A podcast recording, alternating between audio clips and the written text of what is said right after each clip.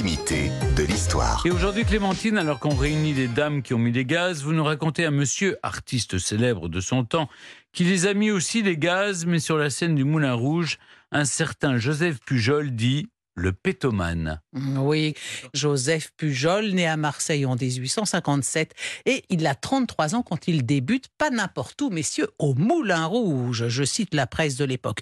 Grand, mince, vêtu d'un habit rouge, ponceau et d'une culotte courte en satin noir, il eût été élégant si l'accroupissement auquel il s'astreignait ne laissait aucun doute aux spectateurs sur les sonorités qu'il allait faire entendre, car la particularité de Pujol était en effet sa capacité à péter à volonté et d'interpréter n'importe quel air. Alors il avait tout un répertoire, un hein. paix de la jeune fille, paix de la mariée, paix de la belle-mère qui devait être gratinée. Paix de nonne. Oui, paix de nonne peut-être, artillerie, coup de tonnerre. Et son tube, si l'on peut dire, était un paix d'une dizaine de secondes imitant le bruit d'un tissu qui se déchire. Dix secondes de paix, croyez-moi, c'est certainement spectaculaire. Il était capable, euh, Joseph Pujol, de jouer au clair de la lune euh, en pétant et d'éteindre des bougies en pétant. Est-ce qu'un tel spectacle fonctionnerait de nos jours? Écoutez, en tout cas, je le disais tout à l'heure, à l'époque, les spectateurs étaient littéralement morts de rire, et surtout les dames. Et du coup, il y avait en permanence au Moulin Rouge une infirmière dans la, la salle, parce mmh. que les femmes se sentaient mal, elles, tellement elles, elles riaient.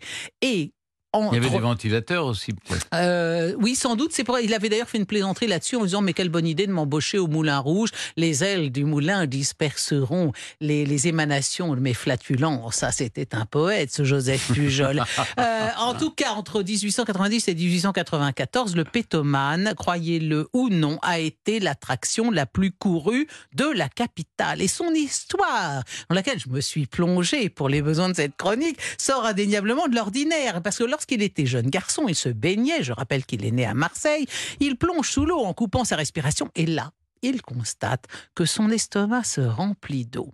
Étonnante particularité physique de ce jeune garçon qui pouvait aspirer aussi bien l'eau que l'air par l'anus. Alors par jeu, c'est quand même quelque chose d'incroyable. Par jeu, il se met en tête, enfin en tête, en tête, de maîtriser et de perfectionner le processus et de tenter d'interpréter des airs et des sons différents. Son entourage, bien sûr, est mort de rire, idem avec ses voisins de chambrée pendant son service militaire. Alors Pujol se met à rêver d'un destin d'artiste. Et de fait, il le devient. Il commence à faire des petites salles partout en France. Et puis là, il monte à la capitale et Ziegler, qui est alors le directeur du Moulin Rouge, l'embauche. Euh, Pujol, je le disais, lui ironise en disant, écoutez, c'est vraiment le Moulin Rouge, l'endroit, l'endroit exactement pour moi. Triomphe romain pendant quatre ans et puis au bout de quatre ans, euh, ben, le spectacle en vint à lasser.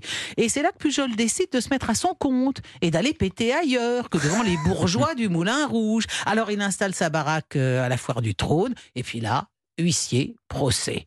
Dans l'époque illustrée du 22 décembre 1814, je cite, Il se juge en ce moment au Palais Royal un, procès fort suggestif, celui d'un maître enchanteur qui fit beaucoup de bruit dans le tout Paris et dont le succès, c'est bien le cas de le dire, ne fut pas sans fondement. Ah oui, à l'époque on savait rigoler. Hein.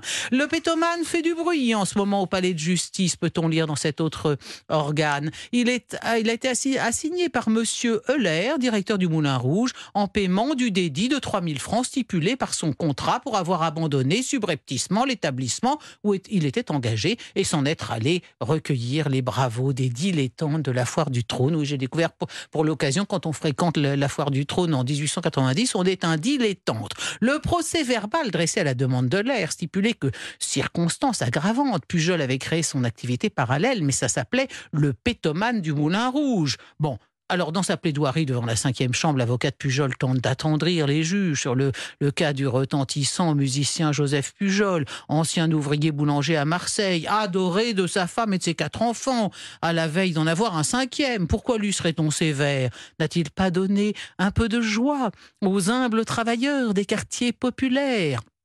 Bon, la cour ne l'entend pas de cette oreille, Pujol est condamné Après quoi, il crée son propre théâtre. Alors là, on monte de niveau. Son théâtre s'appelle le Pompadour. Hein, c'est quand même une terminologie autrement plus raffinée, euh, raffinée que le pétomane. Il continue avant-guerre à avoir un certain succès. Le théâtre Pompadour, euh, avec la Grande Guerre, évidemment, va fermer ses portes. Et Pujol redevient boulanger. Il est quand même encore cité de loin, loin, comme dans cette pièce de Guitry. Il y a cette réplique. Vous n'aimez pas le pétomane? Oh, je ne peux pas le sentir. Vous voyez, tout ça, ça a quand même beaucoup, beaucoup vieilli. Mm. Ce qui, en, en revanche, reste tout à fait d'actualité, c'est cette phrase du pétomane au moment de quitter le Moulin Rouge. Une phrase digne d'être gravée dans le marbre. Je pèterai peut-être moins haut, mais librement. Voilà, messieurs, tout ce que j'avais à vous dire. Merci Clémentine.